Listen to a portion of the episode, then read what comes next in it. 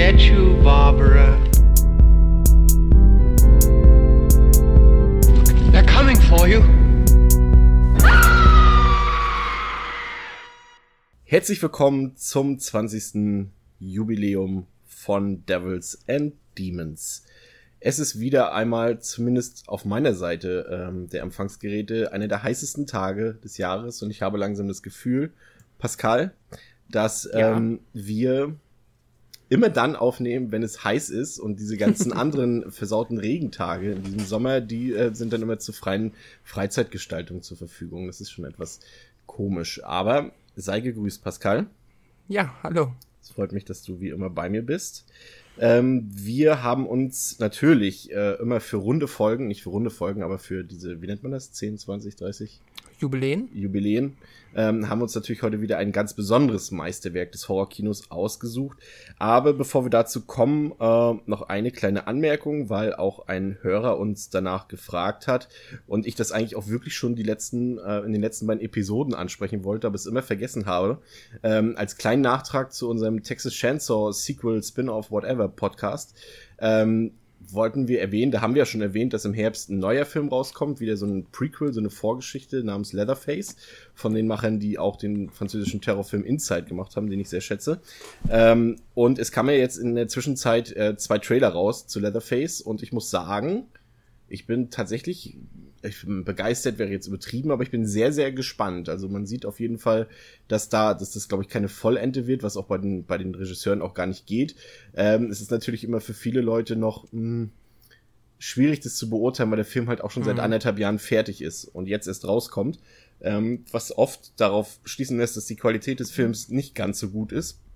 Wurde auch noch nicht auf Festivals gezeigt? Äh, nee, soweit ich weiß, gar nicht bis jetzt. Und ähm, Aha und das liegt aber in diesem Fall, glaube ich, eher daran, dass das Produktionsstudio ähm, sich ein bisschen gezofft hat mit den beiden französischen Regisseuren und ähm, dass es da wohl zu ein paar Disputen kam und deswegen jetzt irgendwie, die hatten, wie nennt man das, künstlerische Meinungsverschiedenheiten. Ähm, aber na, jetzt kommt er halt raus und wir schauen uns das an. Der Trailer sah, also ich sah, fand ihn sah sehr gut aus. Ich sehe da schon wieder zwar ein paar ähm, hab da ein paar Zweifel, dass der eine FSK-Freigabe kriegen wird, weil der schon so vom Gewaltgrad schon in den Trailern schon Richtung The Beginning geht. Und da wissen mhm. wir ja, wo das geendet ist, nämlich nirgendwo. Aber ich denke mal, ja, schauen wir uns mal an im Herbst. Der kommt halt, wie gesagt, direct to DVD. Ich weiß nicht, wie es mit dem Deutschland-Release aussieht. Bisher, zumindest offiziell, hat noch kein Verleih den Film für sich verbucht. Kann sein, dass es natürlich insgeheim schon irgendwo gemacht wurde. Ähm, aber schauen wir mal, vielleicht wird er ja auf dem einen oder anderen Festival laufen bietet sich ja an.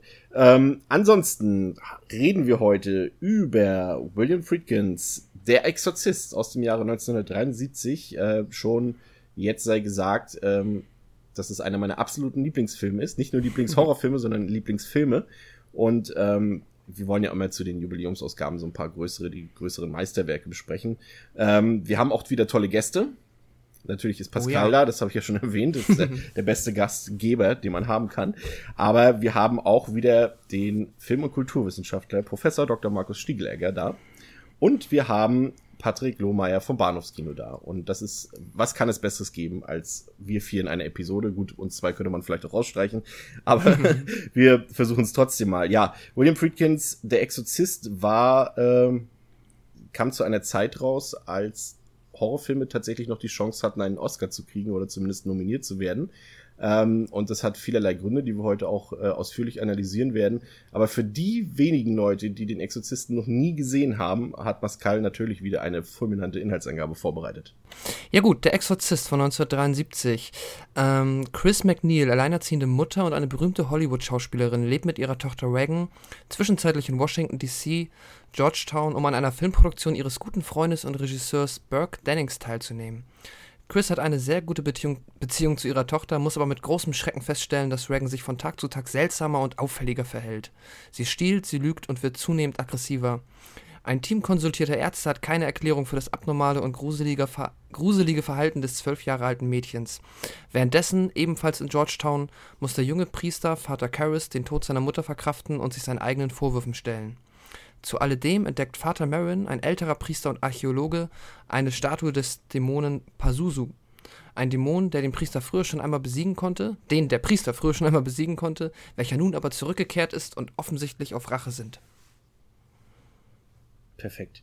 Ähm, es passt tatsächlich an dieser Stelle sehr gut, wenn wir hier schon mal den Einspieler von Herrn Dr. Stiegelecker äh, für euch ähm, abspielen, da er uns mhm. sehr viel über den Regisseur William Friedkin erzählt und seine Erfahrungen mit diesem Regisseur. Markus ist da auch ein, ein ja, ich würde schon sagen, ein kleiner Anhänger von dem Regisseur und er erzählt auch was mit seinen, von seinen ersten Erfahrungen mit dem Film, wie er quasi, wie er den Film damals wahrgenommen hat, wie er ihn heute wahrgenommen hat, aber auch von seinem Besuch äh, im Drehort und Handlungsort Georgetown. Also, startfrei für Markus.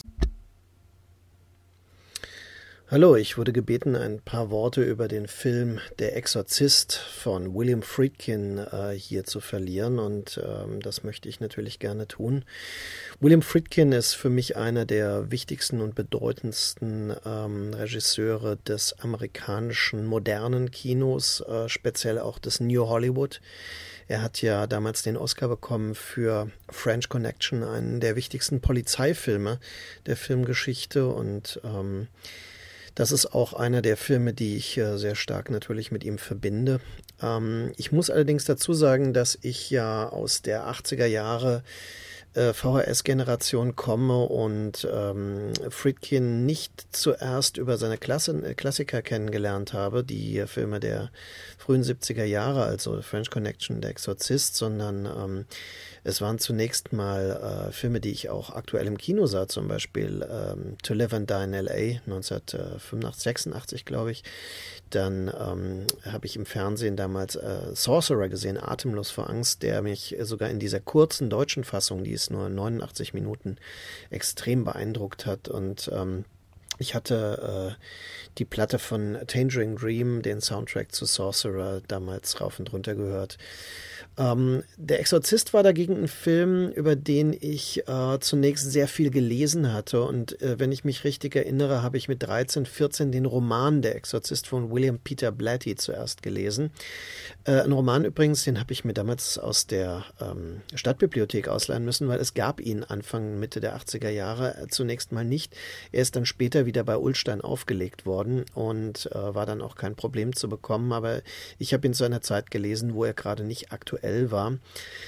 Äh, der Roman hat mich sehr beeindruckt, wobei ich auch damals schon ein bisschen das Gefühl hatte, es ist äh, schon christliche Propaganda. Ich habe mich da nicht gewundert, dass William Peter Blatty ja als äh, Jesuit aufgezogen wurde und der Film will uns schon dafür sensibilisieren, dass eben das Böse wahrhaftig existiert und dass der christliche Glaube tatsächlich hilft dagegen und so weiter.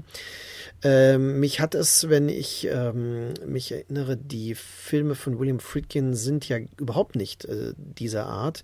Äh, sie sind ja äh, eher von einem äh, zynisch kalten, pessimistischen Menschenbild geprägt, das in keiner Weise eine solche religiöse Utopie in sich trägt, wie sie die Christen verbreiten.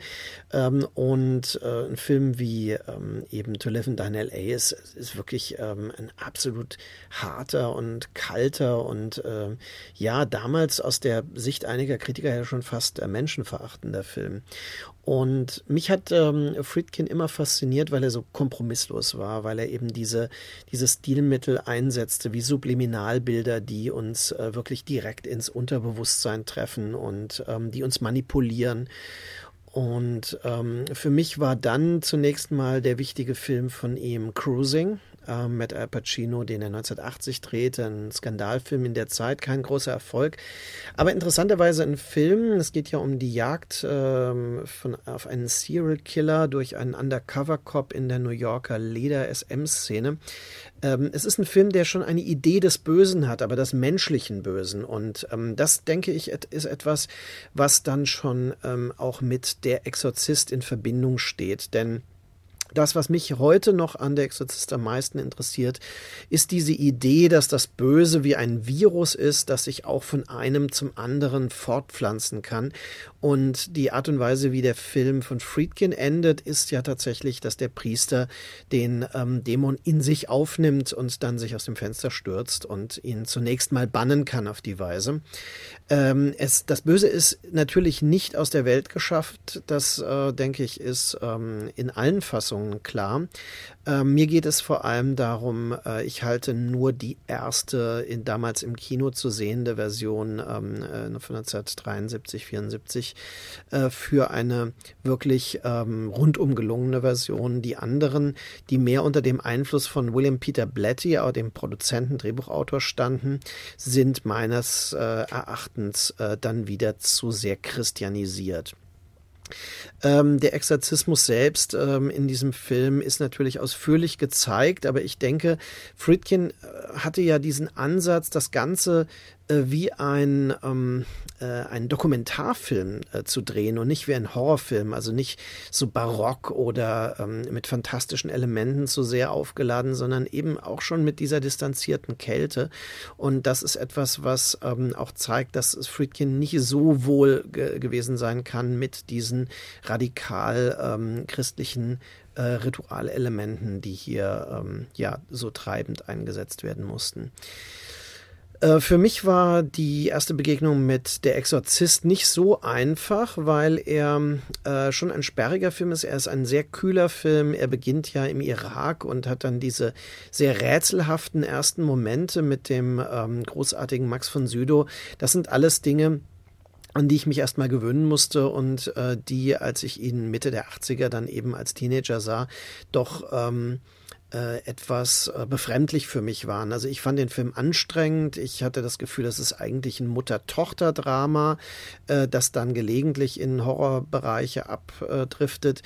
Ähm, es ist ein Film, der in den medizinischen Szenen zum Teil drastischer ähm, erscheint als in den Horrorszenen. Und ähm, er funktioniert, das gefiel mir immer sehr gut, sehr stark über Musik und Soundtrack. Ich äh, habe ja selbst ein persönlich starkes Interesse an Filmmusik, mache ja auch welche. Ähm, die Musik ist unglaublich gut eingesetzt in dem Film. Es sind ja vor allem äh, vorhandene, also äh, Stücke von Penderecki, äh, Ligeti und ähm, äh, unter anderem ja auch Jack Nietzsche, der ähm, auch Komponist für Cruising war. Ähm, sehr experimentelle äh, Musik im, im Stile der neuen Musik, die sehr mit, mit äh, äh, verstörenden Frequenzen und Klängen arbeitet und ähm, dann natürlich das wunderbare Tubular Bells Thema von Mike Oldfield, das hier großartig eingesetzt ist. Ich bin später mal in ähm, Georgetown gewesen, äh, bin die Exorzisttreppe rauf und runter gelaufen, äh, bin durch Georgetown gelaufen, habe äh, quasi diese ganzen Schauplätze gesucht und äh, war sehr fasziniert davon. Und es ist wirklich unglaublich, wenn man über diese Straßen dort geht, in diesem, ähm, das ist ja so ein Campus eigentlich von der Georgetown University, ähm, dass man wirklich dieses äh, Tubular Bells Thema nicht mehr aus dem Ohr bekommt. Die Treppe ist wirklich, äh, wirklich extrem lang und äh, furchteinflößend. Ähm, das Ganze sieht ja von den Gebäuden her ein bisschen anders aus heute, aber die Treppe selbst ist noch die alte und äh, die ist schon ziemlich eindrucksvoll. Übrigens erinnere ich mich, das war gar nicht so weit weg vom Pentagon Hauptgebäude. Auch das äh, fand ich doch sehr faszinierend. Und ich bin dann ähm, zu Fuß irgendwie äh, dann auch von Georgetown über eine Brücke wieder zurück nach ähm, nach Washington gelaufen, äh, Richtung Capitol Hill und ähm, bin dann äh, am Watergate Hotel zufällig vorbeigekommen. Also einem weiteren ikonischen Gebäude der 70er Jahre und das New Hollywood. Äh, völlig verrückte Sache und ähm, ja, Rudolf Schündler übrigens in Der Exorzist spielt ja den äh, deutschen ähm, Haushälter Butler, äh, der offenbar eine Nazi-Vergangenheit hat. Auch sehr faszinierend. Der taucht später in Suspiria wieder auf. Das ist eine interessante Figur in dem Film. Linda Blair habe ich später mal auf einer äh, Convention äh, getroffen und äh, das ist eine doch äh, sehr sympathische ähm, Lady. Und ähm, ich fand sie in dem Film Der Exorzist eigentlich immer sehr gut. Ich weiß, dass ihre Leistung damals ähm, umstritten war, aber für mich funktionierte sie sehr gut. Und man muss sagen, übrigens, der, ähm, die Synchronfassung, die erste deutsche Synchronfassung, die den Film in sehr druckvollem Mono rekonstruiert, ähm, von Bernhard Wicki, dem Regisseur, ja unternommen als äh, Synchronregisseur, äh, die hat unheimlich ähm, äh, viel Wert gelegt darauf, diese fast dahingenuschelten äh, Dialoge zwischen Mutter und Tochter ähm, so zu übernehmen, wie sie auch im Originalfilm sind. Also auch das ist übrigens etwas, was ich immer sehr irritierend fand, als ich den Film äh, gesehen habe, also vor allem zum ersten Mal. Dafür, dass er so unglaublich erfolgreich war, äh, fand ich ihn immer sehr sperrig, sehr experimentell. Heute sehe ich das als sehr beachtlich. Heute finde ich es faszinierend. Es ist mit Sicherheit äh, einer der wichtigsten Filme der 70er Jahre, einer der wichtigsten Filme von William Friedkin. Ähm, es ist nicht mein Lieblingsfilm von ihm. Ich habe, ähm, wie gesagt, die 80er Jahre Up Cruising oder vielleicht auch schon ähm, der äh, Sorcerer immer ähm, etwas ähm, ja, emotionaler wahrgenommen. Ähm, der Exorzist war für mich immer sehr stark ein Reißbrettfilm. Und es wundert mich auch nicht, dass äh, Stanley Kubrick sich so positiv über diesen Film äußert, als er von Michel Simon in dem Interviewband angesprochen wird, welche Horrorfilme er denn schätzt, ähm, als es um Shining geht. Ähm, für mich ist der Exorzist eigentlich das Experiment, das Kubrick mit Shining machen wollte, nämlich diesen intellektuellen Reißbrett Reißbrett-Horrorfilm mit äh, Starbesetzung und ähm, quasi perfekt inszeniert. Äh, das ähm, ist für mich in ähm, Der Exorzist fast noch besser gelungen. Ähm, man muss bedenken, dass Shining vom Soundtrack her gar nicht unähnlich vorgeht und äh, die Komponisten natürlich sich überschneiden und so weiter. Und eben auch dieser Zugang, der, der gebildete intellektuelle Regisseur, der gewissermaßen sich dem Horrorgenre nähert, dem er sich selbst gar nicht so nah fühlt. Bei Friedkin ist es vielleicht dann doch ähm, so, dass er ja wirklich ein Genre-Virtuose geworden ist und äh, Filme wie ähm, Cruising äh, und natürlich das Kindermädchen lassen sich dann natürlich auch als Horrorfilme entsprechend rezipieren. Deswegen ist der Exorzist natürlich ähm, der Beginn einer Hauptströmung in Kubricks, äh, Entschuldigung, in Friedkins Werk. Ähm, äh, ein, ähm, äh, eben diese Auseinandersetzung mit dem, mit dem ewigen Bösen. Und als solches, finde ich, sollte man der Exorzist mit Sicherheit äh, immer mal wiedersehen. Ja, sehr interessant. Vielen Dank, Markus, äh, für deine Expertise. Wie immer sehr geschätzt. Äh, kann man eigentlich mehr, gar nicht mehr viel groß sagen. Hat quasi schon die wichtigsten Beteiligten an diesem Film vorgestellt. Also wir haben als Regisseur William Friedkin, hat tolle mhm. Filme gemacht, neben dem Exorzisten French Connection, auch einer meiner absoluten Lieblingsfilme. Cruising ist toll, Sorcerer ist toll, To Live and Die in L.A. ist gut. Ähm, bei den Darstellern, ähm, ja, ist es tatsächlich so, Natürlich ist es ist die Welt bekannt geworden durch diesen Film, Linda Blair in ihrer Rolle als Reagan. Äh, interessanterweise hat sich das nie großartig ähm, wie bei so vielen Kinderdarstellern auf ihre Karriere ausgewirkt. Also sie hatte schon eine recht umfangreiche Filmkarriere, aber hat halt nie in irgendwelchen anderen großen Filmen mitgespielt, sondern eher so Exploitation, Genre-Kino. Also ich habe jetzt mit ihr noch gesehen Savage Streets, das ist so ein, ja, so, ein, so eine Art Rape and Revenge-Film, äh, gemixt mit, mit diesem typischen 80er Jahre Gang-Film. Ähm, mm. Im zweiten Teil hat sie noch mitgespielt, im zweiten Exorzisten. Ja, aber, aber große Sachen waren da leider nicht dabei. Aber das ist, wie gesagt, das Schicksal teilt sie halt mit vielen ähm, Kinderdarstellern. Und da muss man ja schon sagen, da hat sie ja doch eigentlich noch eine relativ, zumindest wie gesagt, umfangreiche Karriere gestartet. Aber wir haben auch eine Filmlegende da, Max von Südow, äh, der in vielen großen Filmen mitgespielt hat, Hannah und ihre Schwestern, äh, Wild Strawberries, da ist genug da. Ich glaube, man hat ihn sogar, das meinte ich gelesen zu haben, ich kann es mich gerne korrigieren, ich glaube, er war ja zu diesem Zeitpunkt noch nicht ganz so alt, wie er, äh, wie er später war, lustigerweise. Er war Ja, das stimmt. Und ähm, er war gerade einmal 44 Jahre alt tatsächlich. Ja, und sie haben ihn aber äh, so mit Make-up äh, geschminkt, dass er dann aussah und es auch darstellen sollte wie, glaube ich, einen 60-Jährigen, 65-Jährigen. Ja, ich glaube sogar, ich glaube doch, da wird doch sogar erwähnt, dass er über 70 ist und da stellt sich dann ja auch für die ähm, anderen Geistlichen die Frage, ob er überhaupt noch in der Lage ist, das ähm, auszuhalten. Ja, das stimmt. Also das passt schon ganz gut. Also wir haben da ein paar große Schauspieler am Werk, einen großen Regisseur am Werk. Ähm, auch 1974, äh, der Exorzist war auch äh, für diverse Oscars nominiert, auch dazu später mhm. mehr. Ähm, ja, eine Buchvorlage gibt's dazu und die ist tatsächlich, das hat äh, ähm, Markus ja eben auch schon ähm, ausführlich erklärt, äh, William Peter Blattys Romanvorlage, äh, die drei Jahre vor Release des Films veröffentlicht wurde, war auch ein riesengroßer Erfolg, ein Bestseller und ähm, unterscheidet sich tatsächlich ähm, zumindest von der damaligen Kinofassung vom Exorzisten ziemlich von der Buchvorlage, da es dort halt diesen, diesen, diesen christlichen Ton, der halt wirklich äh, äh, permanent über der Romanvorlage, der schwebt, kann man gar nicht sagen, er ist halt elementar für, für den Roman.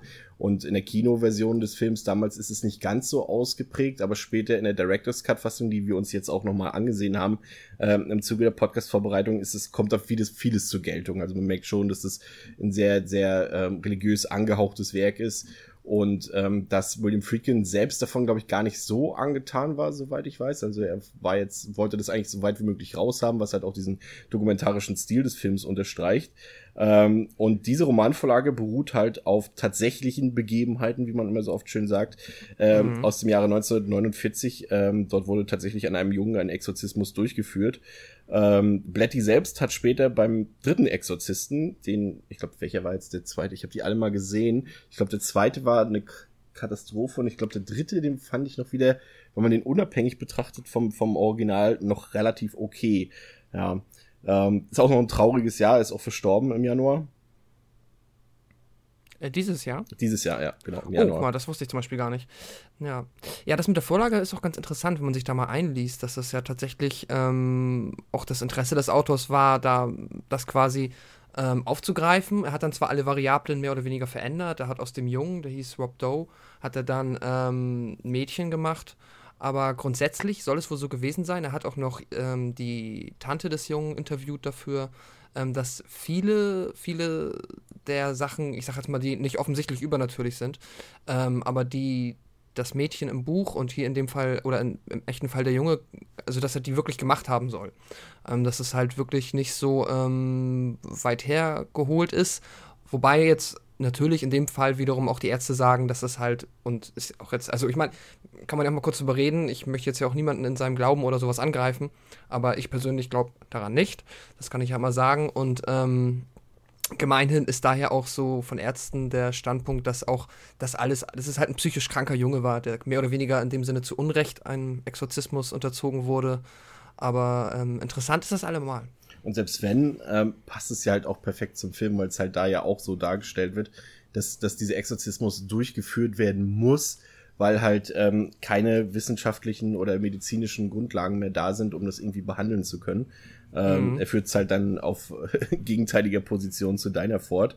Ähm, was hier noch interessant ist, ist halt, dass es, dass wir hier auf jeden Fall angekommen sind in dem Zeitpunkt, in dem Horrorfilme doch deutlich Richtung Mainstream gehen. Also man hatte ja vorher schon hm. sowas wie, na klar, diese ganzen Hammer-Horrorfilme, aber das ist halt kein Mainstream gewesen.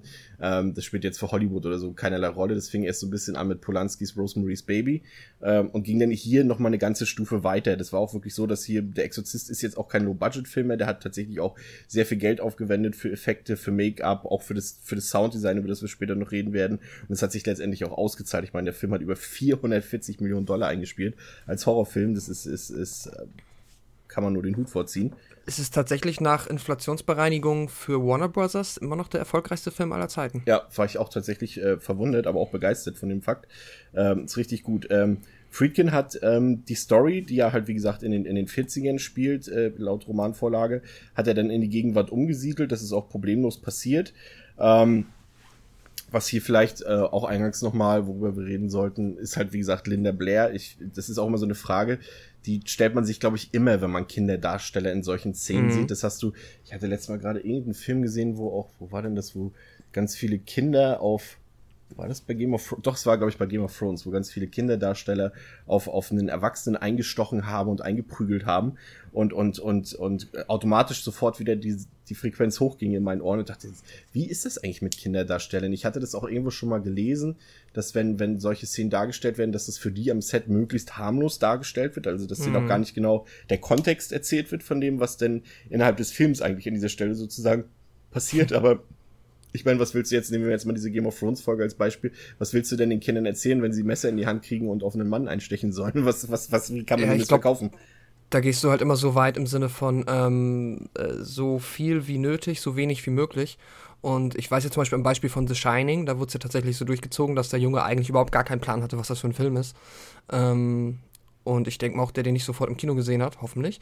Und ähm, ja, aber und hier ist es ja zum Teil auch so, dass ähm, die Linda Blair an einigen Stellen gedoubelt wird, wobei man davon ausgehen muss, dass das Mädchen ja definitiv, äh, weil sie auch so oft äh, in der Rolle agiert und auch diese Dialoge ja zumindest miterlebt, ähm, dass sie schon sehr gut verstanden hat, worum es da geht. Ähm, Wobei man ja sagen ja. muss, sie ist ja auch, sie ist ja jetzt auch keine, sag mal so, irgendwie wie bei Kevin allein zu Hause oder sowas, dass sie jetzt sechs, sieben Jahre alt oder sowas. Sie war ja durchaus schon, schon, sag ich mal, am Heranwachsen. Also von daher ist es vielleicht auch gar nicht so ein Problem gewesen. Und du hast es schon gesagt, äh, dass, dass die Figur von Reagan von der Blair zwar performt wurde, aber in vielen, gerade in diesen drastischen Szenen, ähm, wurde sie halt von, von Eileen Dietz äh, gedoubelt mhm. und es wurde wirklich auch sehr, sehr lange geheim gehalten und es wurde dann tatsächlich äh, kurz vor der Oscarverleihung in dem Jahr, oder in dem Jahr darauf müsste ja. es dann gewesen sein, äh, wurde das dann offenbart und das verhinderte soweit man den Meldungen von damals glauben kann, tatsächlich auch äh, den Oscar gewinnen für Linda Blair, weil man das dann irgendwie nicht mehr,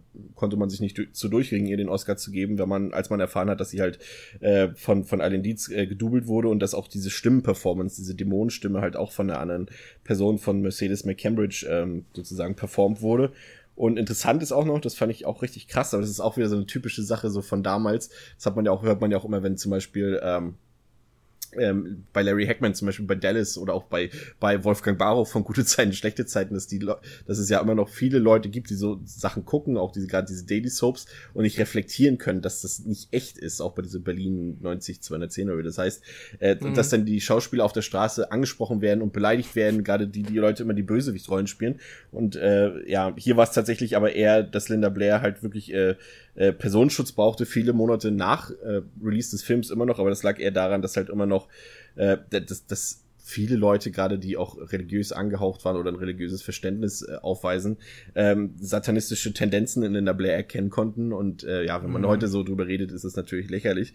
Aber ich kann mir schon vorstellen, gerade damals in Zeiten ohne Internet und so weiter, da gab es halt des Öfteren so eine Kontroversen, glaube ich. Ja, also es klingt lächerlich, aber ja gut tatsächlich, wenn man sich ja so mal ein bisschen auf der Welt umguckt, würde ich es gar nicht mal so lächerlich irgendwie noch ähm, ansehen. Und ich meine, das ist halt auch schon echt, ja, das ist ein krasser Fakt. Also, dass du denn Todesdrohungen aussprichst gegen ein Mädchen, nur weil das in dem Film da jetzt so gezeigt wird, ist schon absurd. Zumal es ja auch tatsächlich äh, die Filmproduktion auch lange Zeit als verflucht galt. Ähm, es mhm. sind tatsächlich, es gibt ein paar dokumentierte Unglücksfälle, also was ist Unglücksfälle? Es gab sogar zwei Todesfälle und ich glaube, Teile des Studios sind äh, angeblich auch abgebrannt und deshalb hat man den Film lange Zeit als äh, verflucht behandelt. Aber das hat halt daran nichts geändert, dass er wirklich als einer der wenigen Horrorfilme überhaupt in der Filmgeschichte äh, für Oscars nominiert war. Und zwar für satte zehn, das muss man sich mal vorstellen, wirklich für zehn Oscars. Und hat zwar letztendlich nur zwei bekommen fürs äh, beste Drehbuch und für das beste Soundmixing, aber trotzdem Respekt. Ich meine, ich habe hier noch mal rausgesucht. Ähm, die einzigen anderen Horror-related Filme, da lässt sich sogar schon fast ein bisschen über das Genre streiten, ähm, mhm. ähm, die überhaupt einen Oscar bekommen sind, äh, sind Der Weiße Hai, Das Schweigen der Lämmer, Six Sense und Black Swan. Ansonsten halt nur Der Exorzist. Und das ist schon eine Auszeichnung, gerade wenn halt ein Horrorfilm, Horrorfilm ist zwar im Mainstream angekommen, aber es ist halt immer noch nichts, was jetzt sag ich mal bei, außer jetzt als Gegenbeispiel Markus, bei Kulturwissenschaftlern oder Filmwissenschaftlern oder auch generell bei, bei, bei Kritikern halt immer noch nichts, was so angekommen ist, wo man sagen kann, ja, das ist ein Meisterwerk oder sowas. Das hörst du halt wirklich ganz selten über einen Horrorfilm. Ist eigentlich auch ein bisschen schade, ne? Ja, ach ja, die Oscars sind ja auch nochmal so ein eigenes Thema. Das hängt dann natürlich maximal mit der Academy zusammen und den, da, ähm, den Menschen, die da drin sind. Und ja, ich finde die Oscars definitiv, also auch die Nominierung gerechtfertigt. Und jetzt weiß ich aber auch, ich weiß nicht, ob du es weißt, was der zu der Zeit konkurrieren musste. Ähm, ist halt auch mal schwierig, ne? Ja, das habe ich jetzt tatsächlich leider nicht nachgeguckt. Nee, das wüsste ich jetzt auch nicht. Aber er musste auf jeden Fall äh, konkurrieren zu Leuten, die in Scharen aus, dem, aus den Kinovorstellungen geflüchtet sind vor Angst damals und vor Ekel.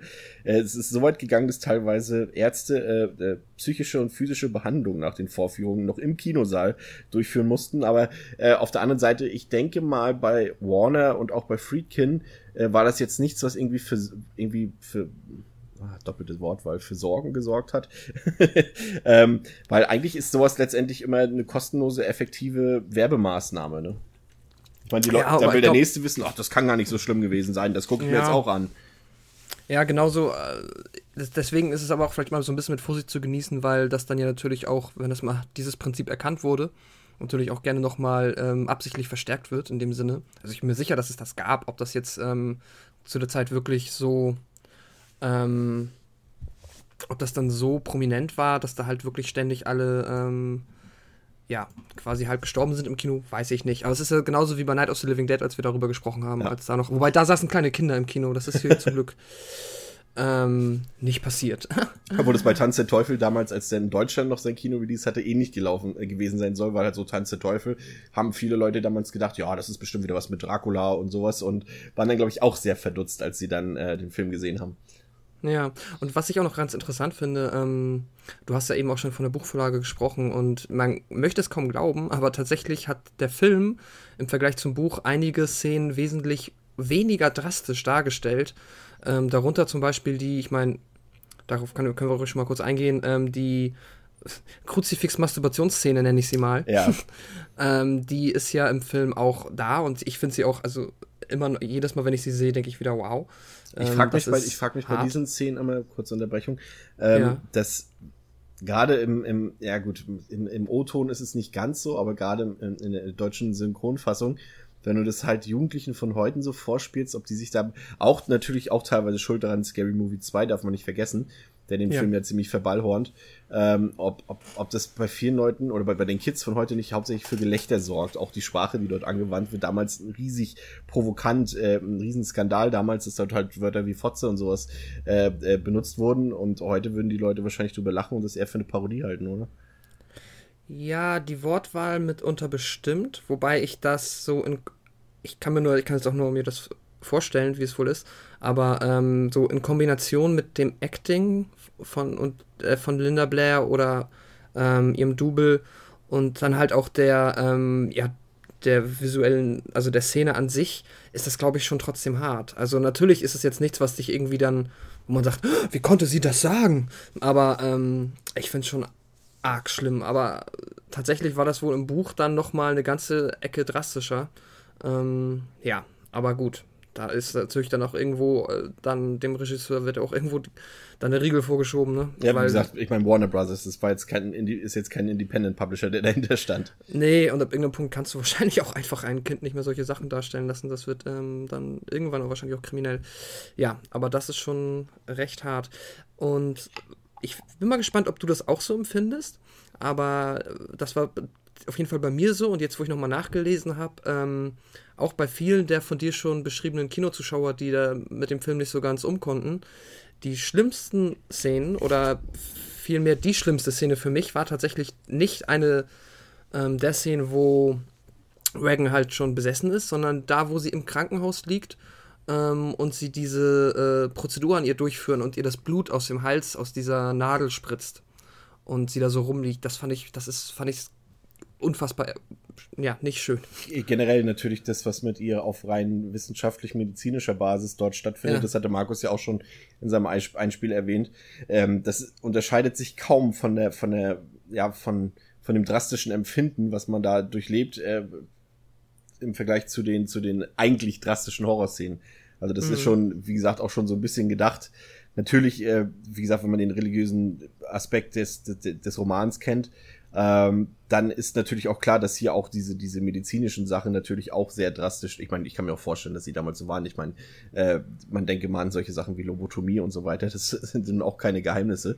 Ähm, mhm. Und, und ähm, aber dass sie natürlich hier auch besonders drastisch dargestellt werden, um dann den Kontrast zu haben, von wegen, ja, ähm, wie gesagt, ihr könnt das ja alles wissenschaftlich und mit Fakten und sowas alles belegen, aber das, was ihr da macht, ist halt auch nicht besser als das, was wir machen, so auf diese Art und Weise. Also ich glaube, das ist auch schon bewusst ein bisschen überspitzt dargestellt, aber drastisch, wie du sagst, auf jeden Fall. Ja, weil es halt auch ja, einfach so maximal realistisch aussieht. Also es sind ja auch oft dann für diese kleinen Rollen auch Schauspieler besetzt worden, die das halt auch wirklich ausüben. Zum Beispiel den, dieser Arzt, der da das an ihr vornimmt, war wohl auch wirklich ein Chirurg. Ähm, was wir lustigerweise öfter auch mal im Film haben. Zum Beispiel, es gibt ja insgesamt drei Priester, die, sag ich jetzt mal, nennenswerte Rollen haben.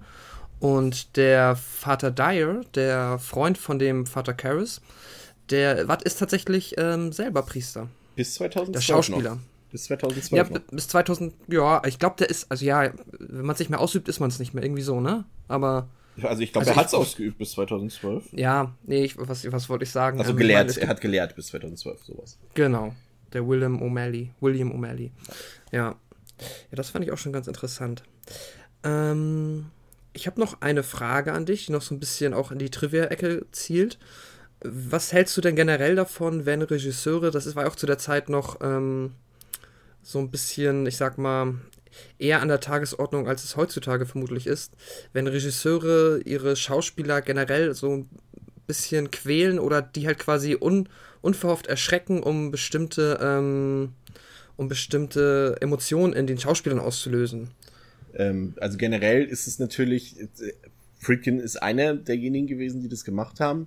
Ähm, es gibt auch noch viele andere Beispiele, von denen mir gerade keine einfällt, obwohl, wenn du mich das. Kubrick zum Beispiel. Kubrick. Aber der hat jetzt, ja, der hat zumindest die psychisch ziemlich fertig gemacht. Oder Hitch, Hitchcock ist auch ein, auch ein perfektes Beispiel. Der ist ja auch jetzt nicht gerade der Liebste am Set gewesen. Der hat natürlich seine Schauspieler auch mal zur Höchstleistung gedrillt und auch viel, so eine Art Method, ne, Method Acting nicht, aber viel, ähm, Improvisationen erfordert und er wollte die Impro oder nicht die, er wollte den echten Moment haben. Das auch bei Alien gab es ja, das ist immer das Lieblingsgeschichte mit dem Chessbuster. Ähm, und, und da gibt's natürlich viele Geschichten. Prinzipiell finde ich es gut, weil ich finde, natürlich, es gibt Schauspieler, die sowas auch aus dem FF können, die halt wirklich auch in ihrem Schauspiel so wirken, als wäre ihre Emotion echt, sonst wären sie keine Schauspieler. Aber es ist natürlich mhm. immer noch ein Unterschied zu einer echten Reaktion. Ne? Gerade was so Schockelemente und Ersch Erschreckmomente angeht, ist es natürlich immer immer ein Unterschied, ob du es nur darstellst oder ob du es echt empfindest. Und deswegen finde ich das eigentlich begrüßenswert. Natürlich sollte man mhm. jetzt die Schauspieler, wie du schon sagst, nicht unbedingt quälen am Set, aber, aber, aber zumindest, wenn man denen so echte Reaktionen hervorrufen kann, finde ich das eigentlich gut. Ja. Ja, ähnlich sehe ich das auch. Aber hier war das dann tatsächlich wohl so, dass der Schauspieler Jason Miller, der den Vater Karras gespielt hat, ähm, sich da auch tatsächlich mit dem Friedkin schon gestritten hat, weil dieser einfach mal neben seinem Ohr eine, ähm, äh, wie heißt das, also eine Pistole, aber ohne echte Patrone, also eine, oh ähm, abgefeuert hat, ne? Also einfach so ja. ein Schreckschuss oder wie auch immer man das nennt. Oh Gott. Ähm, ja, und daraufhin hat er sich wohl mit ihm angelegt mit der Begründung, ich bin Schauspieler, ich kann das selber. Bitte auf mich zu quälen, so nach dem Motto. Oh Mann. Was ich mir auch schon schwierig vorstelle. Ja, und auch noch, sorry. Nee, mach du es. Aber ähm, was man auch noch, ähm, was auch noch, was eher witzig ist, finde ich, die, man kennt ja die Szene, wo ähm, Reagan ähm, dem Vater Karras da mehr oder weniger die Bohnensuppe oder die Erbsensuppe ins Gesicht äh, bricht. Ja. Und das war, es wurde dem Schauspieler gesagt, dass das alles auf die Brust geht. Und ähm, ja, das war dann auch, da streiten sich die Trivia-Quellen so ein bisschen, ob das jetzt Absicht oder aus Versehen war, dass es ihm dann ins Gesicht geschossen wurde. Aber begeistert war er davon auch nicht.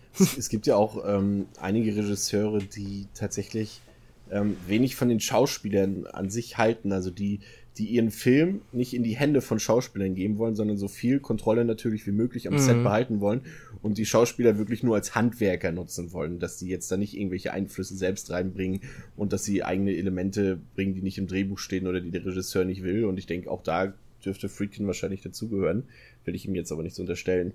Ähm, die was ich für mich beim Gucken oder was was mir aufgefallen ist jetzt äh, bei der bei der in der Retrospektive, ähm, ist tatsächlich die Frage, ob der Exorzist der Erfinder des Jumpscares ist. Das habe ich mich tatsächlich gefragt, weil mhm. gerade durch dieses, wir können ja mal kurz ähm, auf die wirklich geniale, die ja auch Oscar ausgezeichnet wurde, auf die geniale äh, Tonspur, auf das Sound-Editing eingehen. Das ist mir wirklich jetzt zum ersten Mal aufgefallen. Ich habe da früher nie drauf geachtet. Ich habe den Film jetzt so, ich glaube, zum fünften oder sechsten Mal gesehen und mir ist noch nie bewusst geworden, wie genial eigentlich diese, diese, dieses Sound-Editing ist, dass du wirklich diese nuschelnden Schauspieler hast, die möglichst leise mhm. reden und unverständlich reden und in der nächsten, im nächsten Schnitt fährt dann auf einmal eine U-Bahn in voller Lautstärke äh, äh, durch den Tunnel durch oder, oder nur so eine Sache, dass halt wirklich so die Soundelemente so extrem von der Lautstärke sich unterscheiden, aber auch so genial brachial sind. Und das passt halt auch perfekt, weil wir halt ähm, auch, auch vor, in den letzten Wochen ja auch Dunkirk gesehen haben von Christopher Nolan und der mhm. ja auch sehr viel damit gearbeitet hat, mit diesen krassen äh, Lautstärkeunterschieden und mit diesen krass gut gemachten Toneffekten. Und das ist hier auch so oft der Fall. Und es, ich habe mich auch jetzt wieder, als, als, ich den Film gesehen habe, wieder das eine oder andere Mal voll erschreckt. Und äh, mir ist vorher in Horrorfilmen nie aufgefallen, dass es da schon so eine Jumpscares mit Licht, Dunkel, laut, leise und sowas gab. Und hier ist es mir wirklich zum ersten Mal aufgefallen. Und deswegen stelle ich einfach mal die Frage in die Runde, die können wir jetzt beide wahrscheinlich mit unserer Expertise nicht beantworten, aber vielleicht kann sie ja jemand beantworten, ist der Exorzist der Erfinder des Jumpscares?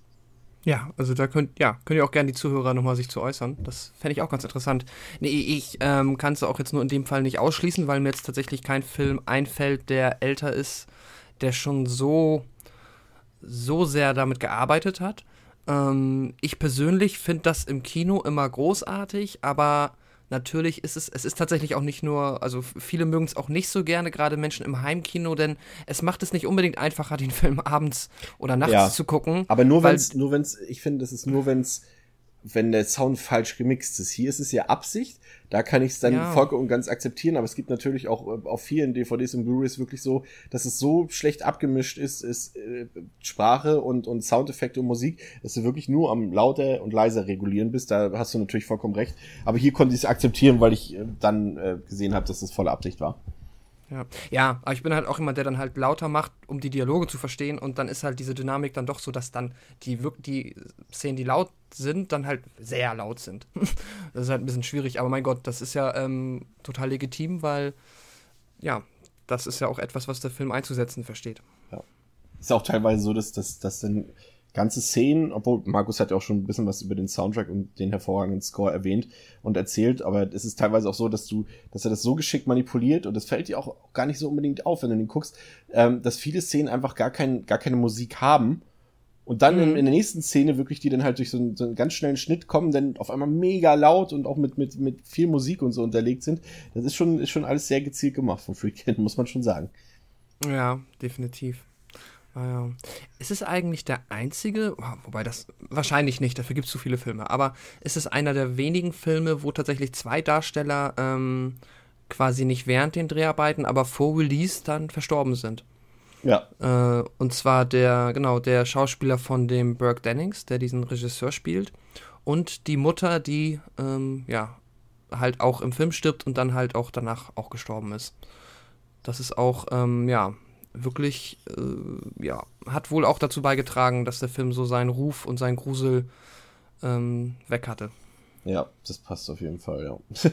ähm, was mir, und da sollten vielleicht die ganz wenigen unter euch, die den Film halt noch nie gesehen haben, mal besonders drauf achten, sind natürlich immer diese eingesetzten äh, Flashs, nenne ich es jetzt mal, äh, in der einfach in ganz normalen Szenen oder in unerwarteten Szenen plötzlich für eine Millisekunde ähm, das Gesicht des Dämons eingeblendet wird. Hm. Das, da gibt's ganz viele. Manchmal ist es, ist es äh, weniger subtil, wenn halt wirklich das Bild einmal kurz schwarz wird und äh, das Gesicht des Dämons zu sehen ist. Manchmal ist es, glaube ich, auch in irgendwelchen, äh, ja, in so Scheiben oder in, in so Glas spiegelt der sich manchmal auch wieder. Das fand ich ganz cool. Das hatte ich so in dem Fall, kann ich mich nur erinnern, bei Carpenters ähm, nicht ganz so gelungenen Film The Ward gesehen. Der macht das auch da sehr oft. Ähm, aber das fand ich auf jeden Fall cool, weil das ist, finde ich gruselig, muss ich sagen. Ich finde generell der Film ähm, ist für mich einer der, obwohl er ist natürlich wie äh, wie viele Kritiker auch schon gesagt haben, es ist ein sehr langsamer Film, der hat ein sehr langsames mhm. Erzähltempo mhm. und ist wahrscheinlich in seinem Erzähltempo für heutige Maßstäbe auch vielleicht nicht mehr so ganz zeitgemäß. Ich finde es aber super. Ähm, aber ähm, ja, was wollte ich denn sagen eigentlich? ich glaube nur, dass, also primär, dass du halt diese kleine Edits cool fandest.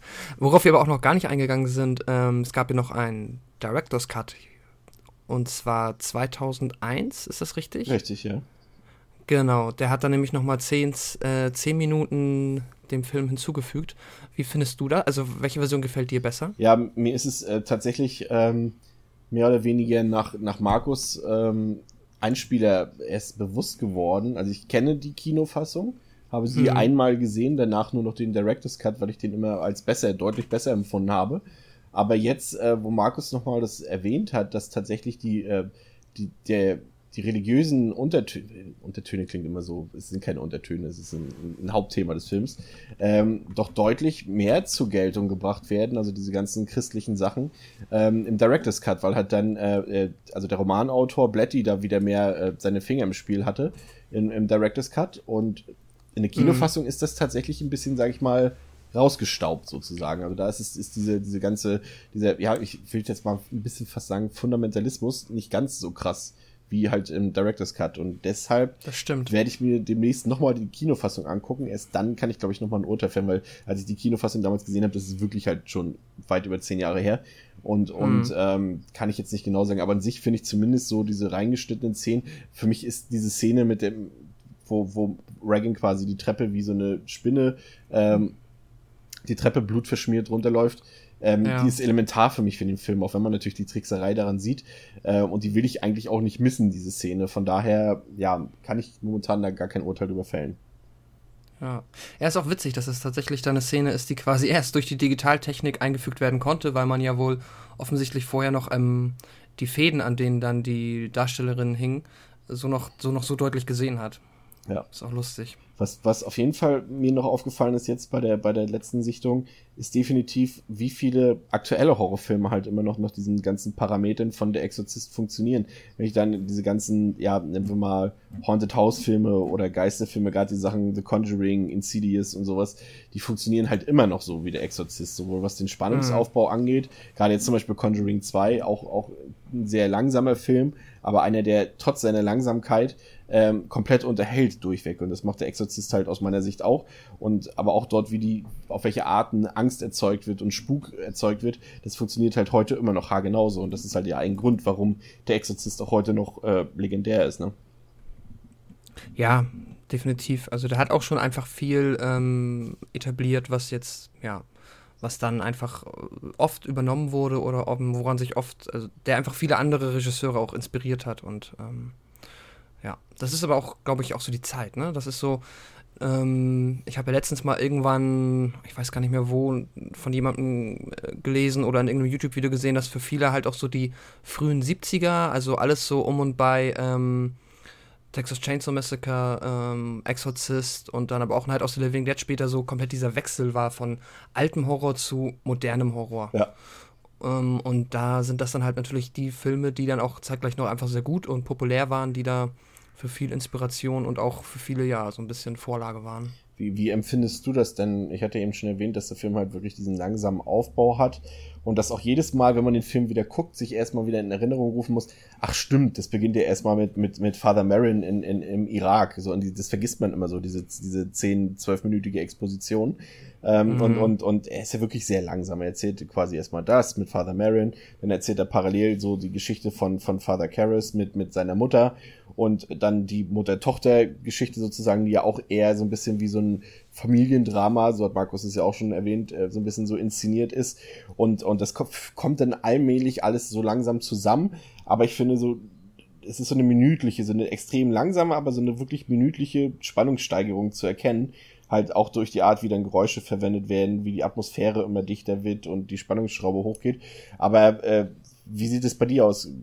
Findest du das gut, wenn so ein Horrorfilm so einen Aufbau hat, das halt wirklich langsam, langsam, langsam, aber sicher äh, seine Spannung steigert? Oder bist du eher so, sagst, da kann auch vorher schon mal ein bisschen Action, sag ich mal in Anführungszeichen, passieren?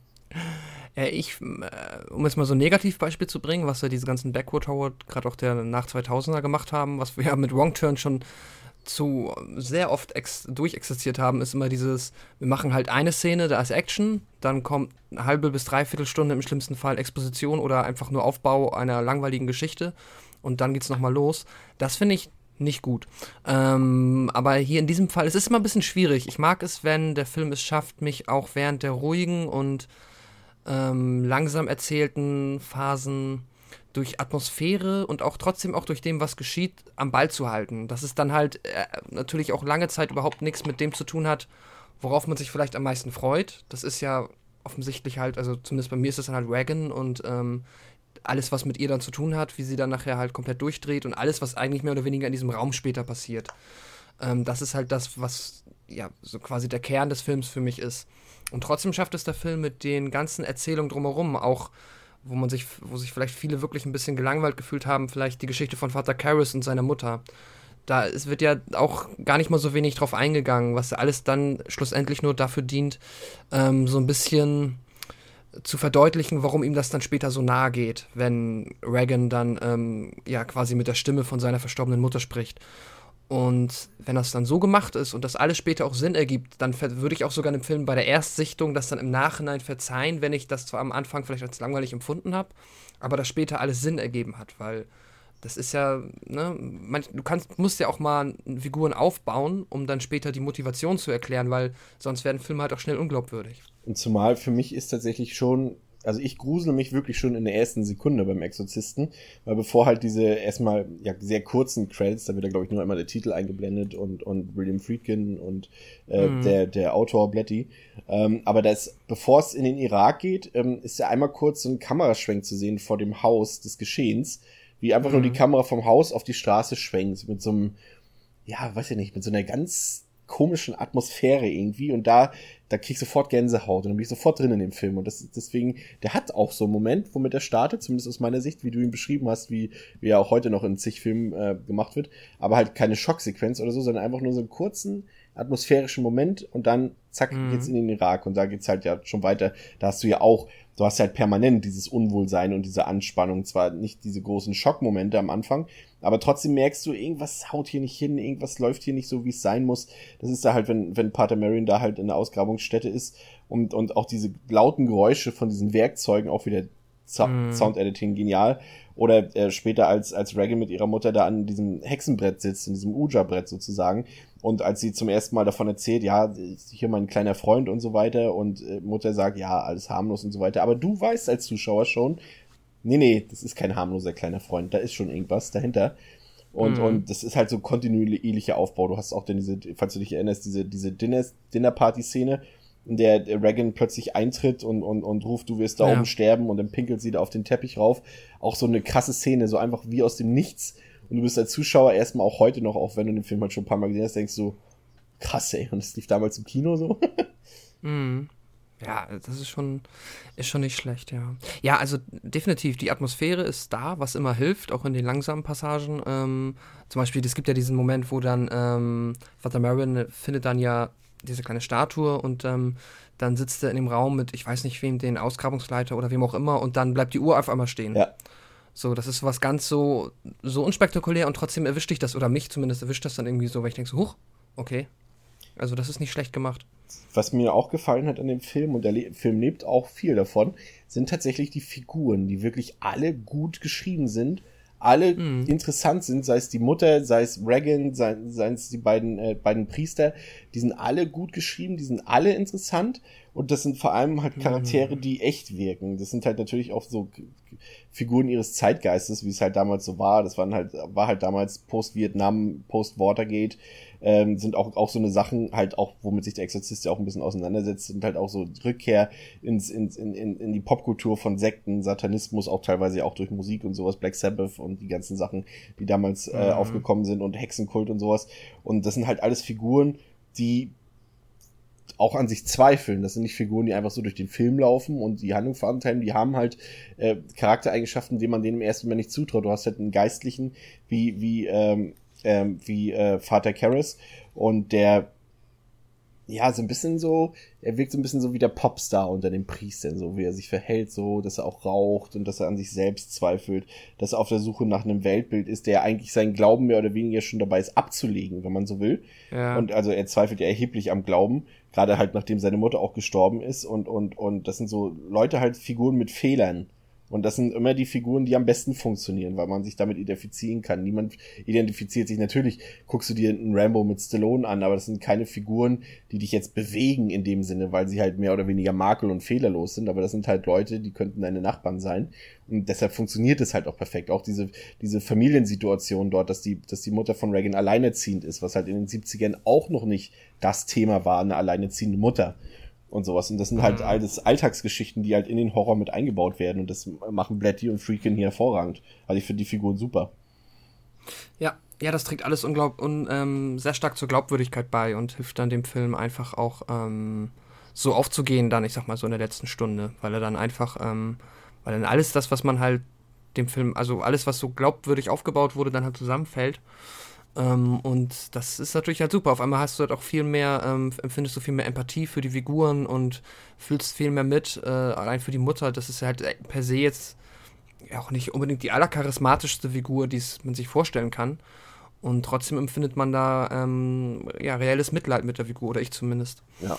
Die einzige Figur, wo ich dich mal fragen würde, ob du die vielleicht mir so ein bisschen erklären kannst, oder ich fand die immer ein bisschen seltsam. Ich finde ihn aber lustig und unterhaltsam. Und trotzdem finde ich diesen Lieutenant William Kinderman, also den, ja, den Lieutenant, der dann dort den, in Anführungszeichen, Mord, wobei Mord ist es trotzdem, aber den Mord aufklären soll, den Reagan verübt hat, ähm, immer so ein bisschen random. Ja, es ist natürlich so, dass der Film schon noch, ja, das, das, das wäre tatsächlich auch eine Frage von mir gewesen, die ich dir noch stellen wollte, ist, dass der so, mh, hm, also Friedkin macht das schon sehr ernsthaft. Der Exorzist ist ein bitterböser Film, auch ein, mm. ein, ein bierernster Film. ab, und der mit, wie gesagt, unglaublich viel Spannung, unglaublich viel Atmosphäre. Aber es gibt da so zwei, drei kleinere Momente, die jetzt nicht lustig sind, aber die irgendwie schon so ein bisschen humorvoll sind. Und da würde ich jetzt auch diese Figur so ein bisschen einordnen darin, dass, dass Friedkin, ich weiß nicht genau, ob er das wirklich so verstanden hat, dass es vielleicht das Geschehen so ein bisschen auflockern soll. Weil so richtig passend tut's ja eigentlich auch nicht, aber es stört halt auch nicht. Aber das, so kann ich es mir nur erklären. Ja, er macht ja halt auch nichts. Ich Ja. weiß auch nicht, ob das vielleicht ein roter Hering sein soll, ne? Dass man halt denkt, oh verdammt. Das eben, genau, das Jetzt- ist eine falsche Fährte, ist ja nie verkehrt für so einen Film. ja, das machen ja auch viele, ist auch ein, es ist das Krimi-Klischee, Ja. ne? Nur dafür ist der Film halt vielleicht auch ein bisschen zu wenig Krimi, als dass das nicht so gut funktioniert, weiß ich nicht. Ich find's witzig, aber ich mag halt auch so, ja, so irgendwie so ein bisschen goofy Charaktere, weil, ja, ich kann da gerade noch einen Trivia-Fakt mit reinhauen. Ähm, den habe ich mir jetzt quasi einfach mal selbst zusammengedacht, weil ich nicht weiß, ob das jetzt. Naja, ich habe gelesen, dass die Rolle von ähm, Jason Miller, also der Vater Karras, ursprünglich auch, ähm, dass überlegt wurde, dass das nicht Paul Newman spielen soll. Und wenn du dich erinnerst, der Lieutenant William Kinderman sagt doch am Anfang, ähm, ja, ich habe gleich gewusst, wer sie sind, weil sie sehen aus wie, jetzt weiß ich gar nicht mehr, wen er zuerst sagt. Naja, auf jeden Fall Was wie ein ist sogar Boxer Marlon und wie, Brando? Ich weiß gar nicht mehr. ja, ich kann sein, Marlon Brando oder so. Oh, das ist aber lustig, weil der wurde auch nämlich dann ursprünglich, äh, der wurde auch mal für den Film ähm, angedacht. Und ich glaube als Father Marin. Und am Ende sagt er dann so, ach nee, wissen Sie was, Sie sehen nur aus wie Paul Newman. Ja, ja. Und das generell ist, finde ich auch gut, dass es am Ende dann nochmal aufgegriffen wird, als er dann am Ende wieder fragt, ja, äh, wollen wir nicht zusammen ins Kino gehen? Der läuft bla bla bla. Und, Genau. und auch dieselbe Reaktion ist ja, wir spielten da mit. So, oder irgendwie so. Hm, ach, hab ich schon gesehen. Naja, dann gehen wir essen. Ja. Genau, das ist auch im Director's Cut dazugekommen. Ja. Ist wahrscheinlich dann auch so, ähm, ja, so, so andeuten, dass halt das jetzt, ist ja wieder jemand gestorben auch und wieder in dieser blöden Treppe runtergefallen. Ähm, ja, dass er immer noch da glaubt, dass irgendwo ein Mörder rumläuft. Mal äh, ein bisschen auf dieses Hauptthema des Films ähm, Ja. zurückzukehren, was ja so ein bisschen, oder es gibt ja mehrere, es gibt so, es, es sind so Metapher, der Film steht ja ein bisschen so für das Alte gegen das Neue, für Eltern gegen Kinder, Christen gegen Atheisten, Seele gegen Körper, Wissenschaft gegen Religion. Und das ist ja so dieser Überbau des Films. Ähm, ist dir, ich weiß nicht, wann, kannst du ungefähr noch so sagen, wann du den das erste Mal gesehen hast? So ungefähr jetzt in welchem Alter reden wir jetzt hier von 12, 13 oder 18, 20 Mhm. oder 25 Jahren? 1820. Okay. Hast du, ist dir denn so direkt wirklich bewusst gewesen, dass der Film halt doch schon ziemlich krass äh, religiös ist? Also natürlich, dass er ein religiöses Thema hat schon, aber dass er eher die religiösen ähm, gläubigen ähm, Ansichten ähm, verteidigt und sie nicht verteufelt?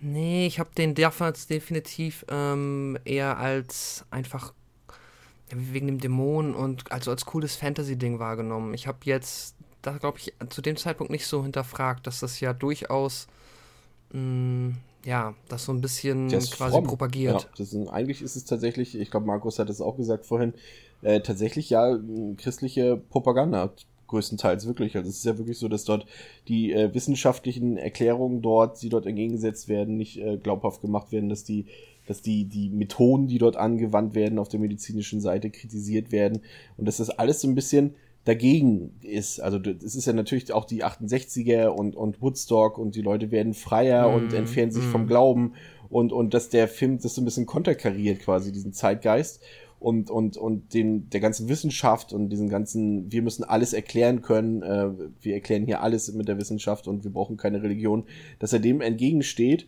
und äh, zwar jetzt halt, wie gesagt, nicht so krass jetzt wie, wie die Romanvorlage, aber schon ziemlich doll und das ist, äh, ja, das ist halt schwierig. Ich tue mich ehrlich gesagt ein bisschen schwierig damit, weil der Film war halt, bevor mir das so bewusst wurde, also sicherlich gibt's hier definitiv viele Hörer, denen das auch bei der ersten Sichtung alles sofort bewusst war, aber uns beiden ging's halt scheinbar nicht so und ich habe da schon so ein bisschen meine Probleme mit, muss ich ehrlich gesagt sagen. Also wie gesagt, ich liebe den Film, ich finde ihn super, aber er ist jetzt thematisch für mich jetzt als Atheisten ähm, oder zumindest als unreligiösen Menschen ist schon doch ein bisschen schwierig thematisch. Das ändert nichts daran, wie gut der Film gemacht ist, aber thematisch äh, ist schwierig. Halt auch gerade auch so diese, diese Art, wie, wie, das fand ich irgendwie komisch, weil da irgendwie auch, ähm, zum Beispiel diese Szene, diese Masturbationsszene mit dem Kruzifix und so weiter, Ja. die habe ich eher immer so verstanden, dass es eher eine Kritik ist, so ein bisschen so an, an, an diese, an der Ansicht der Kirche gegenüber dem weiblichen Körper, dass es eher so ein, so ein Mechanismus ist, der zu funktionieren hat und für gewisse Sachen zu, da zu sein hat. Und dass dann diese Szene eher zeigt, nee, Free Woman, so in dem Sinne. Aber das ist ja halt überhaupt gar nicht so gemeint, scheinbar. Es ist ja eher im Gegenteil Ja. gemeint, dass es kritisiert wird, wenn Frauen sich so verhandeln, wie sie verhalten, wie sie das wollen und auch mit sexueller Freizügigkeit und so weiter. Mhm. Ich weiß, was du meinst. Ähm, was ich aber, ich glaube auch, warum mir das nicht so bewusst geworden ist, äh, sind so, hat so zweierlei Gründe. Ich stimme dir erstmal zu, das ist definitiv, kann, kann man das und ist es wahrscheinlich auch einfach so, ähm, dass das per se, zumindest vom Buchautor, so als ähm, christliche Propaganda ähm, konzipiert wurde.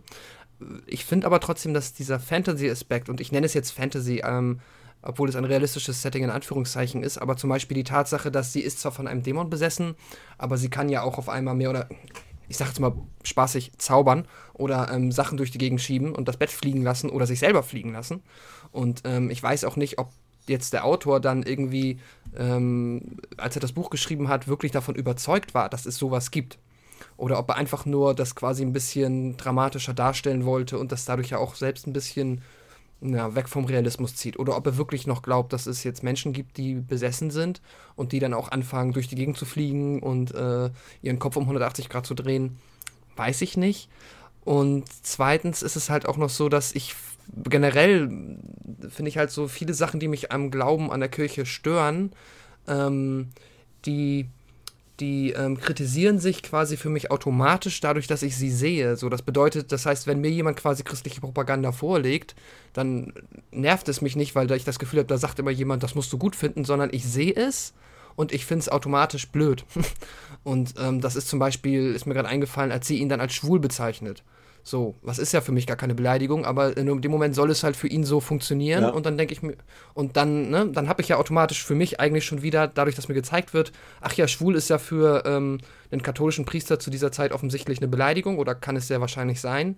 Dann habe ich halt für mich schon wieder eher die Kritik an der Kirche oder an diesen Aspekten der Kirche rausgezogen. Deswegen stört mich das nicht so wahnsinnig. Ich glaube, das ist, so, Und, ist halt auch ja. der Zeitgeist, der das so wirken lässt auf uns, dass du es halt dir gar nicht vorstellen kannst, dass so ein Film halt äh, äh, propagandistische Ausmaße annimmt, Ja. sondern eher, du siehst es automatisch eher als, als, als Kritik an der Kirche und an Religion wahr, obwohl es halt wirklich gar nicht so ist. Aber das, um uns mal jetzt auch ein bisschen zu entschuldigen und in Schutz zu nehmen, es war ja auch bei Release des Films nicht anders, dass die katholische Kirche hat gesagt, yay, da sind auf jeden Fall religiöse Tendenzen zu erkennen, finden wir gut, aber halt andere Prediger in den USA äh, haben den Film verteufelt, verurteilt, weil er nach Mhm. der Meinung halt sowas wie Satanismus und Hexenkult und sowas eher, eher propagiert. Also selbst die haben es untereinander nicht verstanden, die Geistigen.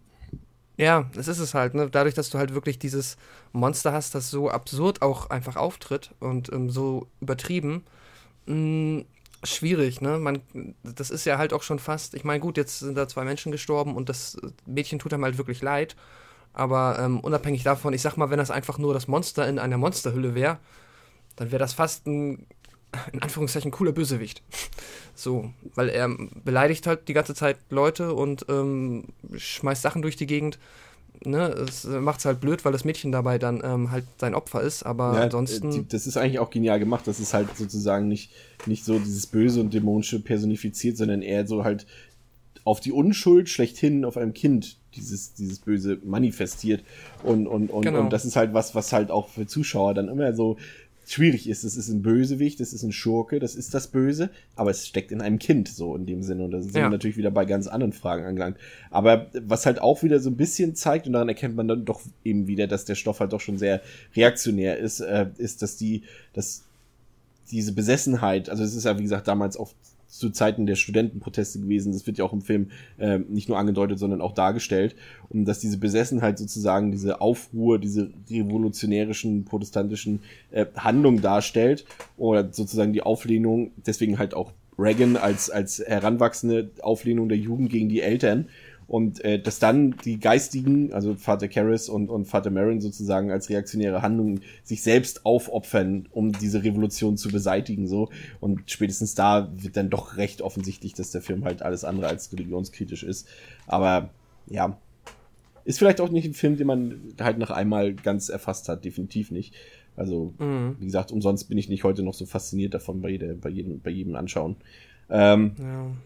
Ich glaube auch noch problematischer wäre es gewesen, wenn ähm, Reagan irgendwie jetzt noch, ich sag mal, sehr viel vom Uja-Board abgesehen dazu beigetragen hätte, jetzt Opfer zu werden. Ja. Weil im Endeffekt von den menschlichen Figuren macht ja eigentlich niemand wirklich was sehr falsch. Nee. Eigentlich sind die alle. In dem, was ist, die Mutter ist, ist verzweifelt, weiß nicht, was sie tun sollen. Natürlich will sie ihr Kind retten.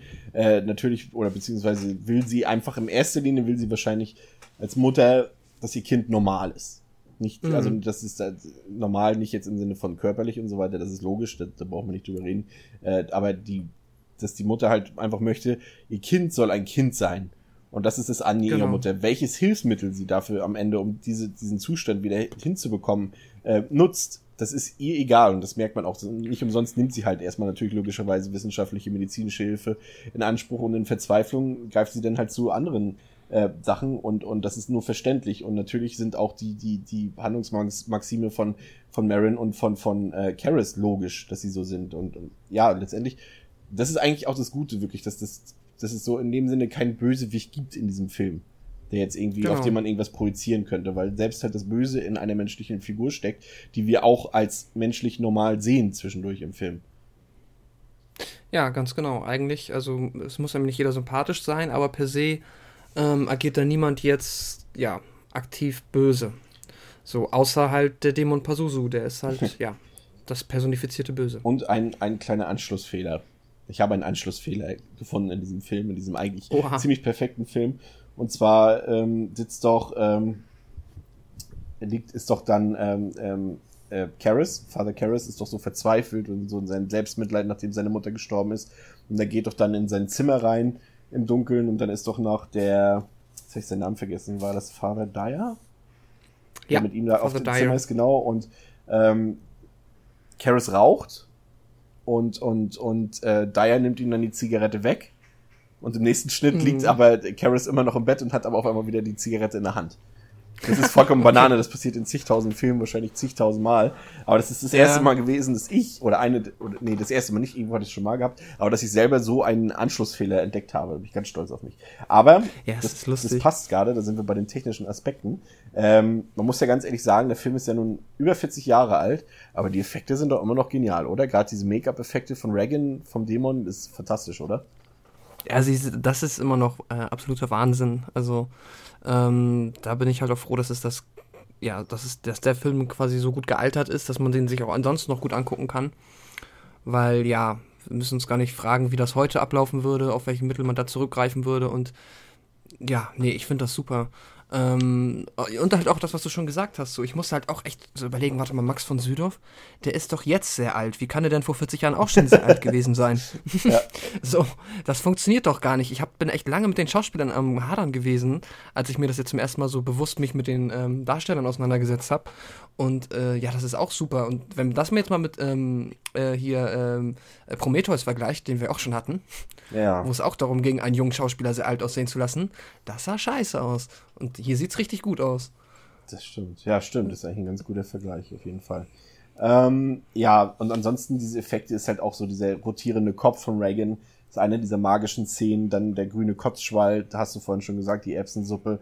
Oder der, der Spider-Walk über die Treppen. Das sind halt Szenen, die sich wirklich in, ins Gedächtnis, ins Gehirn jedes Horrorfans und auch eigentlich fast jedes Filmfans äh, eingebrannt haben. Das sind äh, legendäre Szenen der Kinogeschichte.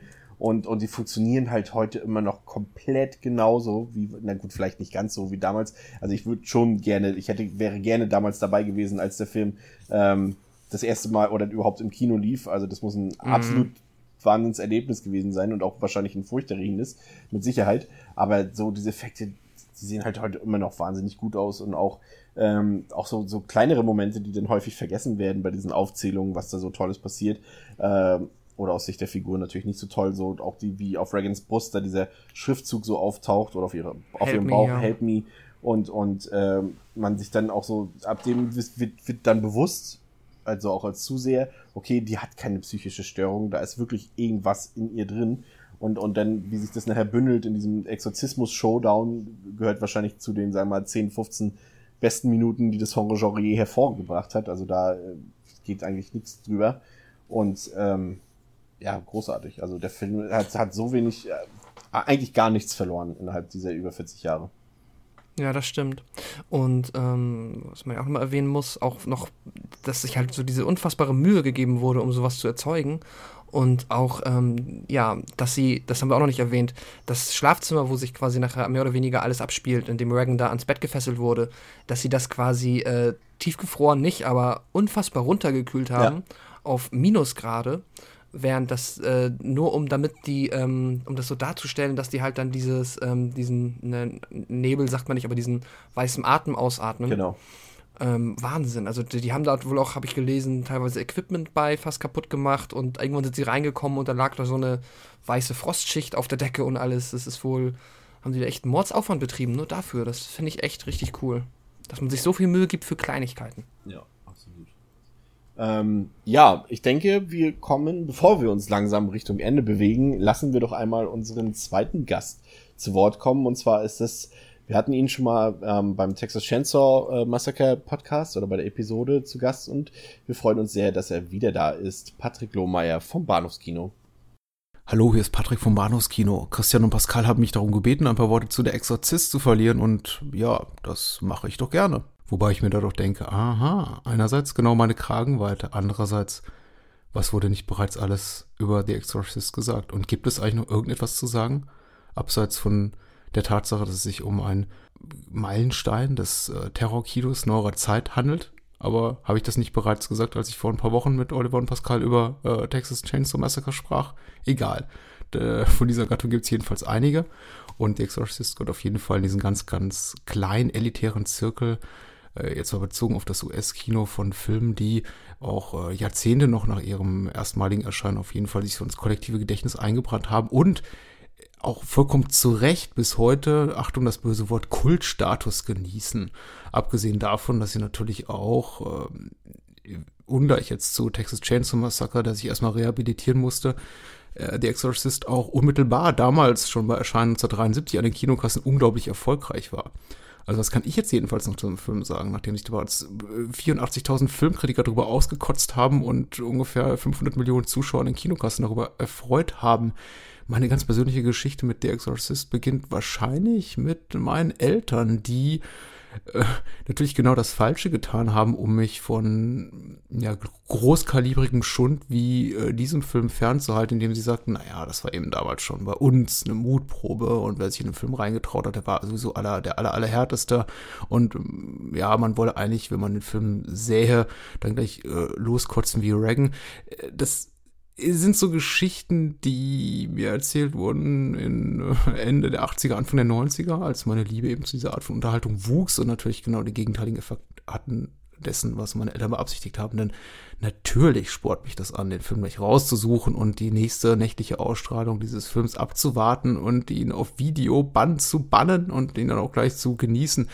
Wobei ich dann auch sagen musste, als ich den Film schlussendlich sah, im zarten jugendlichen äh, Alter heranwachsen, knospend wie ein Gänseblümchen, ich nicht so wirklich umgehauen wurde. In dem Sinne von, hm, das, äh, da, da, da, da, da rollen sich mir doch gleich hier die Fingernägel auf. Nein, nicht ganz.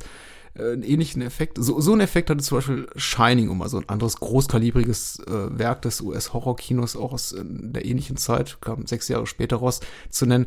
Nee, The Exorcist war ein sogenannter Slow Burn, denke ich mal, der sich für mich erstmal so entwickeln musste im Laufe der Jahre. Ich habe den Film eher zu schätzen, denn zu lieben gelernt, äh, habe ihn mehrfach gesehen, habe mich schon so gefreut an seiner ähm, pseudo-realistischen äh, also eine Pseudorealität, die er da abbildet, was so seine Porträtierung geht, äh, christlich fundamentalistischen Glaubens, äh, menschlichen Leides, neuerer wissenschaftlicher Erkenntnisse im Bereich der Exorzismus und äh, also Geisteraustreibungsforschung und äh, dergleichen. Das ist schon irgendwie alles alles sehr spannend und natürlich habe ich gemerkt, da ist ein Meister seines Fachs am Werk, der mehr hat mehr zu sagen hat und einfach nur ähm, guck mal, wie lustig hier die grüne Kotze an die Wände klatscht, denn äh, wir, die, die Realität in der wir eben äh, Reagan und ihre äh, Mutter übrigens ja, wirklich ganz, ganz, ganz, ganz großartig äh, gespielt von Alan Burstyn, hier erleben, ist ja natürlich schon eine sehr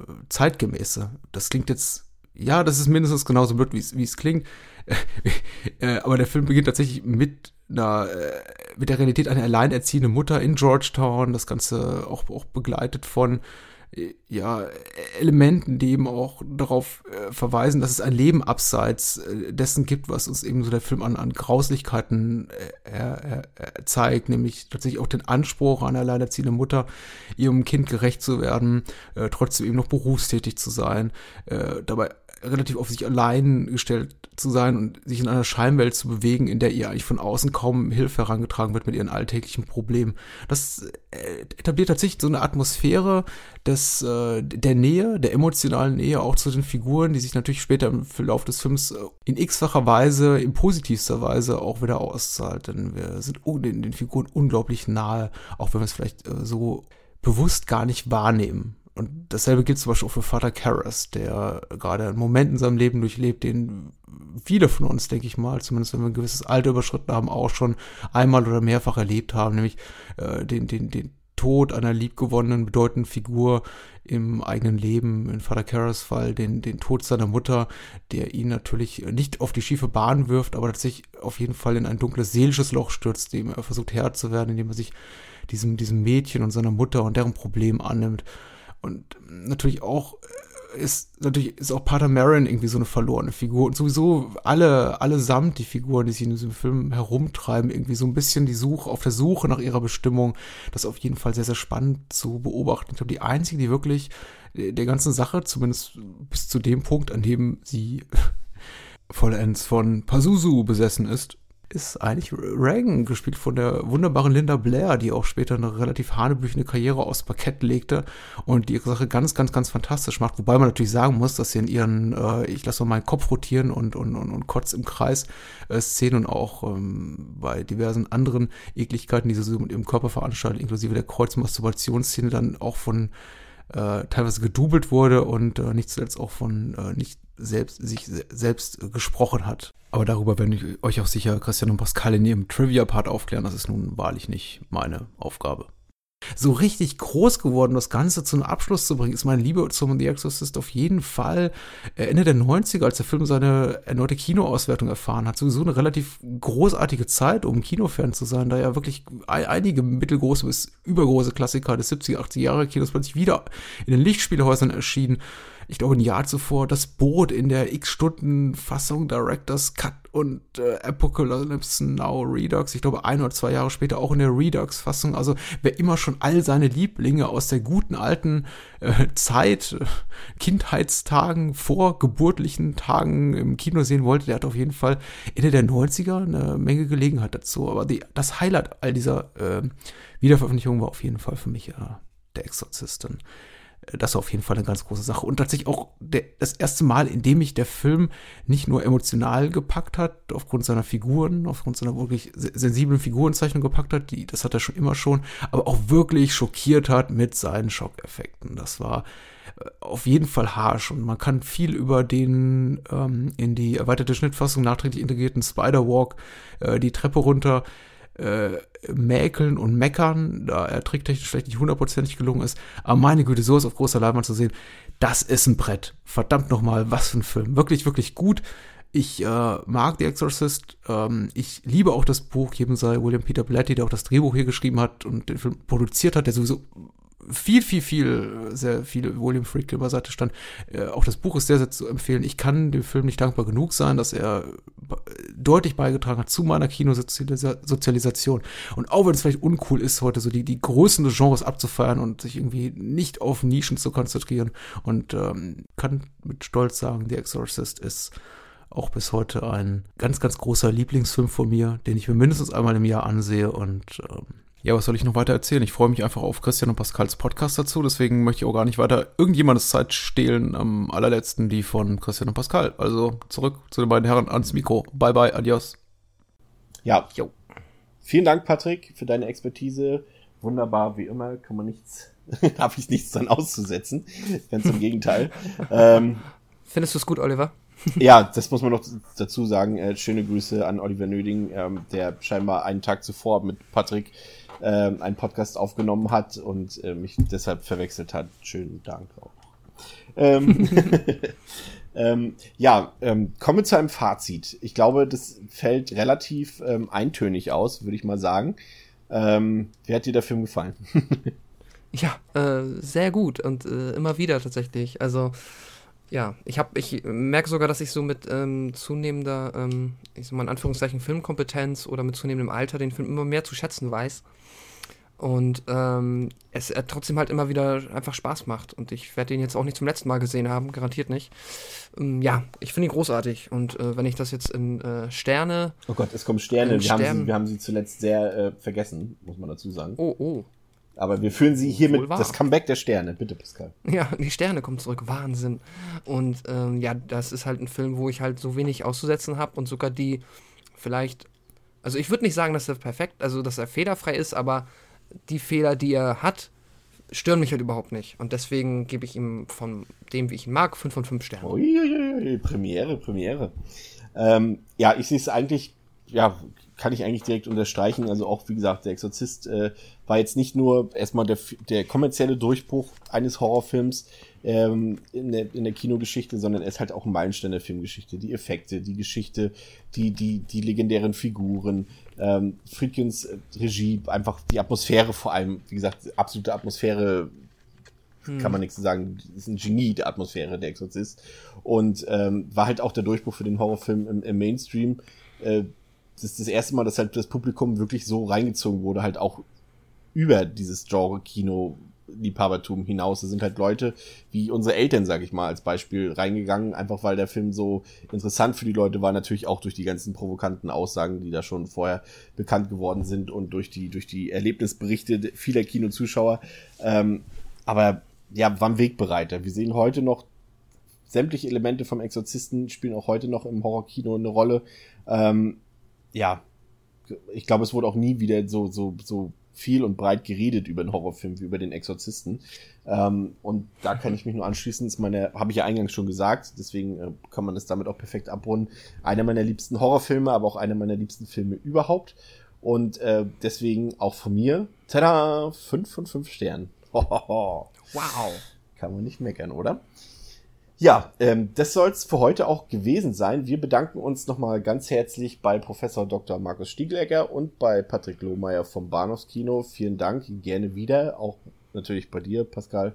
Vielen Dank. Ähm, kleine Anmerkung noch fürs nächste Mal. Nächstes Mal wird es tatsächlich keine Filmbesprechung geben, sondern wir haben einen sogenannten Meta-Podcast im Angebot, äh, wo wir mal etwas Film, also immer noch Film-related natürlich, aber wir haben uns da mal ein Thema rausgepickt, äh, zusammen mit einem Gast ähm, und werden uns ausführlich mit dem Thema, ich verrate es jetzt einfach, mit dem Thema Filmsammlung, Filme sammeln, damals und heute beschäftigen und äh, probieren damit einfach mal aus, ob euch sowas auch gefällt und werden das dann sehr unregelmäßig wiederholen.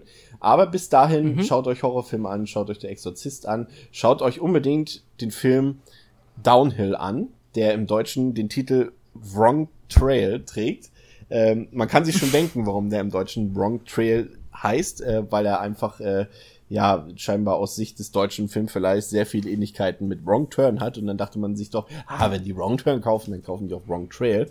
Ähm, nein, der Film war nicht gut, aber ich wollte es unbedingt mal anmerken. Ich, ich habe hab den gestern geguckt, da ging es irgendwie um irgendwelche extremen Mountainbiker, die irgendwie in den Wäldern von Chile ähm, von so so einem komischen Satanskult aufgegriffen werden, die irgendwie so, es ist auch so ein bisschen Lovecraft mit drin, mit so einem, mit so einem Tentakelmonster, was da auch Besitz ergreift von den Leuten und dann aber gleichzeitig äh, so eine komischen Cabin Fever, kennst du ja, ne? Von, von Eli Roth, ja. Ja. Der dann aber gleichzeitig auch so eine, so eine Hautkrankheiten, so eine ganz ekligen Glubberbläschen im Gesicht und so macht.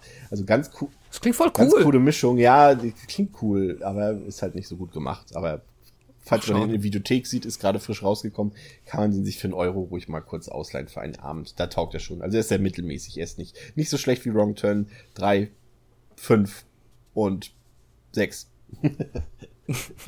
okay, bis zum nächsten Mal, Christian und Pascal. Auf Wiederhören. Bye.